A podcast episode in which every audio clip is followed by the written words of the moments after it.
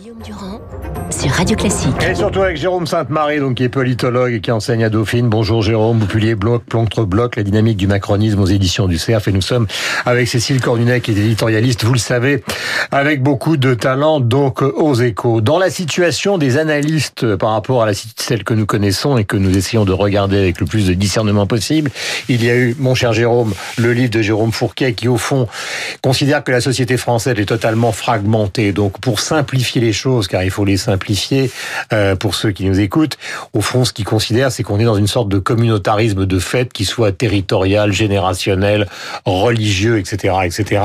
Vous, c'est assez différent, car la relecture de Marx et la relecture aussi des journées de 1848 vous fait défendre une autre thèse qui est dans le livre, qui est même le titre du livre, bloc, bloc contre bloc, à savoir que si on n'est pas dans une véritable lutte des classes, on est dans un conflit de classes qui est effectivement le nerf de ce qui se passe aujourd'hui. Oui, bonjour Guillaume Durand, c'est effectivement tout à fait cela. Euh, par rapport au livre de Jean Fourquet, que je trouve tout à fait remarquable, euh, c'est vrai qu'il insiste sur les éléments de différenciation et également sur la communautarisation, c'est-à-dire le poids de l'immigration. Il me semble, pour parler directement de ce sujet-là, euh, il me semble que, euh, et pour l'évacuer en quelque sorte, que euh, l'immigration joue beaucoup sur les représentations des Français mais qu'inversement, le poids de la population d'origine immigrée directement est assez faible pour l'instant au niveau électoral et que donc ça ne trouble pas fondamentalement ce qui me semble être la dynamique principale de ces dernières années, c'est-à-dire une opposition mhm. sur des fondements euh, sociaux et une opposition idéologique sur les projets qu'on veut pour la France, mhm. mais par rapport à la réforme des relations et du modèle social euh, en France. C'est une dynamique qui me paraît accélérée et par euh, l'irruption du macronisme, c'est-à-dire par la réconciliation au sommet de la société entre mmh. la gauche et la droite. Mmh. Ce qui fait qu'aujourd'hui, et la réconciliation à la base de la société, d'une certaine manière, entre la gauche et la droite, ce qui s'appelle en fait le mouvement des Gilets jaunes. Mmh. Et qu'en fait, si, si, je, pour vous avoir lu avec attention, le projet d'adaptation de la France au capitalisme mondial, qui était quand même le projet d'Emmanuel Macron au départ, pour des raisons qu'il considérait comme archaïques sur le plan économique, ça a créé euh, dans tous les secteurs de la société, pour ceux qui sont en dehors du coup, une certaine forme de radicalité qui s'exprime avec plus ou moins d'intensité euh, les différents week-ends. Oui, je pense qu'il y a une forme de radicalité dans le projet macronien qui est peut-être nécessaire, hein, vu l'état de la France, mais qui en tout cas provoque son... la réponse est radicale. Provoque son antithèse. Alors, il m'échappe pas qu'il y a beaucoup de clivages, des clivages territoriaux, des clivages culturels, des clivages économiques, tout cela. Mais euh, moi, j'ai surtout l'impression, et j'essaye de le prouver dans ce livre, que ces clivages actuellement se superposent plutôt qu'ils se croisent. Mhm. Autrefois aussi, il y avait beaucoup de clivages à l'époque du conflit, quand la vie politique était essentiellement organisée par euh, le conflit gauche-droite. Mais au sein de la gauche, on ne pouvait pas la caricaturer. Il y avait beaucoup de gens également, ce qu'on va appeler communément des bourgeois. Et inversement, au sein de la droite, il y avait beaucoup de gens issus des catégories populaires. Alain et, Juppé et Laurent Fabius, par exemple. Voilà, et puis, et que par ailleurs, et donc c'était des ensembles qui étaient finalement assez composites, sociologiquement, géographiquement, tout cela. Euh, c'était des ensembles culturels. Et l'affrontement était assez polissé, du coup. Là, inversement, ça se radicalise parce que, encore une fois, les clivages se superposant, le, le, combat politique devient aussi un combat social. Euh, ce combat social, est-ce que vous avez l'impression que le président de la République, Cécile, est en train, euh, nous étions avec Jean-Paul Delvoye tout à l'heure, au fond, euh, de l'acheter version ancien monde, justement, euh, de manière à acheter une paix sociale qui pourrait étouffer le conflit qui est en train de définir Jérôme sur notre antenne, Jérôme Sainte-Marie. Je pense que le président, il a très bien saisi ce que dit Jérôme Sainte-Marie. Son livre est vraiment passionnant. je vous le conseille parce que en réalité, on parle beaucoup d'individualisme, mais si euh, les gens de la France d'en bas, pour faire clair, se sont réunis et, créé une sorte de, classe, même s'ils sont pas forcément prêts, les ouvriers à se battre pour les agriculteurs, mais bon, si tout ça s'agrège, c'est parce que il, y a un lien, il y a un ciment entre eux qui est l'anti-élitisme. Et l'élitisme est incarné par euh, Emmanuel Macron.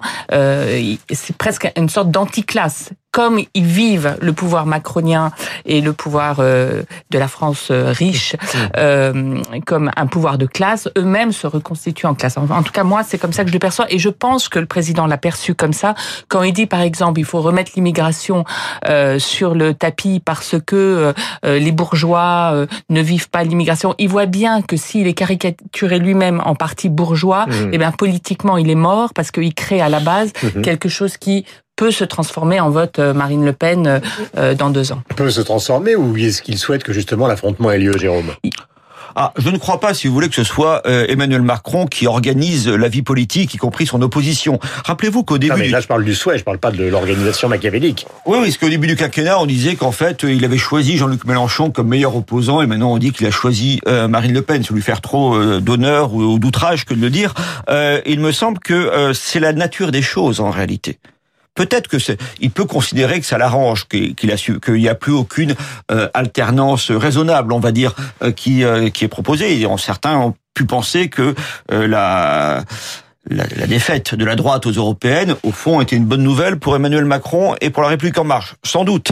Mais ça simplifie un peu trop le jeu et ça donne ses chances en réalité à Marine Le Pen en 2022. Mhm. Déjà parce qu'il y a une logique d'alternance presque systématique en France et que quand vous êtes au pouvoir désormais depuis 1981, euh, eh bien vous cristallisez tous les mécontentements à tort ou à raison. Et puis il n'y a plus de cohabitation pour se refaire une santé politique. Voilà, donc déjà il y a une logique institutionnelle. Et puis il y a encore une, euh, à mes yeux, il y a aussi une logique sociologique, c'est-à-dire qu'effectivement ça cristallise euh, l'action d'Emmanuel Macron, cristallise contre lui, euh, à tort ou à raison encore une fois, les affects des, des, des, des salariés d'exécution. Cécile, tout à l'heure je, évoquais les grandes grèves des régimes précédents, que ce soit les grandes grèves qui ont eu lieu sous François Hollande, euh, les grandes grèves qui ont eu lieu sous Nicolas Sarkozy, la réforme des retraites ou 95, euh, où, là il y avait des dizaines, voire des centaines de milliers de personnes. Un million deux en 2010. Voilà, dans les rues. Euh, et bizarrement, c'était vécu avec beaucoup d'inquiétude, mais pas avec cette fascination pour le pire qu'on retrouve un petit peu partout dans les journaux, en se disant au fond de tout ça, c'est la violence qui va sortir et jamais aucune négociation. Qu'est-ce qui a changé dans cette affaire-là? C'est comme s'il y avait eu une sorte d'ubérisation du mouvement social je ne sais pas comment on peut dire. En tout cas, c'est plus les organisations syndicales traditionnelles qui encadrent tout ça. La différence, c'est qu'il n'y a, plus de contrôle. il n'y a plus de contrôle et donc tout part de la base et euh, sans filtre, donc avec violence. Donc, si on a et on a bien vu que 300 000 gilets jaunes, c'était capable de faire vaciller euh, la République. C'est pas beaucoup 300 000. Regardez un million deux qui avait dans la rue euh, en 2010. Donc là, si on a l'addition d'organisations syndicales qui remettent leurs troupes dans la rue avec du, du nombre. Et cette ère de violence, cette façon de faire aujourd'hui euh, des mouvements sociaux façon gilet jaune, cette alchimie-là, on ne sait pas du tout ce que ça produit et c'est ça qui inquiète le gouvernement il se rassure d'une certaine façon en se disant s'il y a beaucoup de violence, l'opinion ne suivra pas. Mais il faut rappeler quand même que l'opinion a longtemps suivi les gilets jaunes qui malgré tout étaient violents. Donc euh, c'est l'incertitude qui, qui, crée l'inquiétude là. Euh, Jérôme Sainte-Marie, on parlait tout à l'heure, vous évoquiez la droite classique. Est-ce que vous avez l'impression dans l'espace, alors là je, je, me retourne vers le politologue et non pas vers euh, l'auteur, aux éditions du Surf, les gens vont lire votre livre Bloc contre Bloc qui est absolument passionnant. Est-ce que vous avez l'impression que du côté de Pécresse, Barouin, il y a quelque chose qui a un peu changé euh, du côté après la, la, la, défaite ou même la déroute des européennes et qui sont peut-être en train de revenir euh, euh, bah dans, dans parce que ce qui s'est passé avec Emmanuel Macron peut se passer à une nouvelle présidentielle, c'est-à-dire des surprises. Est-ce qu'il y a une chance qu'ils reviennent, qui était totalement écarté il y a encore trois semaines ou il y a, il y a encore euh, quelques temps? Oui, bien sûr. Je pense que le tout le monde prend conscience de la dangerosité de la situation à la fois sociale et politique. Qu'à partir de là, euh, peut-être que la formule euh, macronienne qui a le mérite de la clarté, euh, est, est, un peu trop transparente et un peu trop brutale pour la société française. Et peut-être que d'une forme de... Ce que vous appelez la formule macronienne, c'est l'adaptation donc point par point de la France au capitalisme mondial. Oui, puis en se débarrassant de tout ce qui les oripeaux de l'ancien monde, c'est-à-dire également de toutes les références culturelles de la gauche ou de la droite. Et que là, effectivement, là, il y a une formule peut-être plus tempérée qui viendrait de la droite, euh, la droite modérée, et qui permettrait de continuer cette adaptation sans pour autant euh, avoir un discours aussi euh, aussi radical. Parce que je voudrais insister sur une chose. Excusez-moi de revenir un tout petit peu sur cette question des gilets jaunes. Qu'est-ce qui est l'originalité fondamentale de ce mouvement-là que j'ai observé moi à travers travers les, sondages, bien sûr, parce qu'au départ, je suis quand même sondeur, mais également, je suis allé assister à pas mal de rassemblements parisiens, puis parfois, je suis allé voir des ronds-points en province. Euh, c'est qu'en fait, la population qui s'est mobilisée, ce qui donne son caractère très original, mais également très violent à cette mobilisation, c'est des gens qui ne se mobilisent jamais. C'est les salariés d'exécution du secteur privé des gens qui sont parfois indépendants, enfin salariés, pas salariés d'ailleurs, travailleurs en fait, parce qu'il y avait des indépendants et des salariés. Hmm. C'est les travailleurs pauvres, ceux qui sont directement euh, soumis à la dureté justement euh, économique, c'est pas du tout les fonctionnaires qu'on voit d'habitude. Et c'est ça aussi qui été un facteur, je pense, euh, d'affolement au sommet de l'État et qui aujourd'hui est un facteur d'inquiétude pour par rapport à la stabilité du pays. C'est qu'effectivement une population qui n'est pas syndiquée, qui est très peu encadrée politiquement, qui n'a pas l'habitude de manifester, qui a recours à des moyens assez violents généralement, cette population-là s'est mise en marche. Dernière question, elle est pour vous, Cécile, qui observez avec beaucoup d'attention le pouvoir. Est-ce qu'il y a euh, une différence d'appréciation entre euh, celui qui était notre invité ce matin, à savoir euh, Jean-Paul Delvoye, le Premier ministre Édouard Philippe et le Président de la République Emmanuel Macron sur la séquence qui va venir. Ça sur les retraites,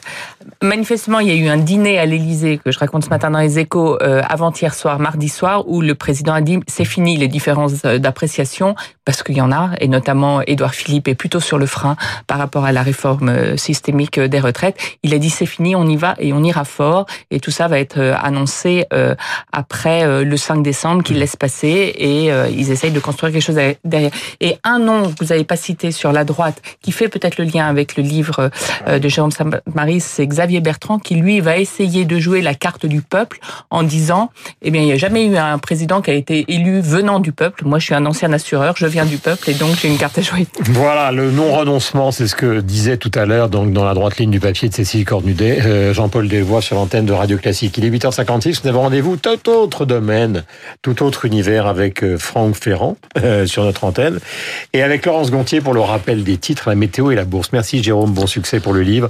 Merci à vous, à vous lire avec plaisir.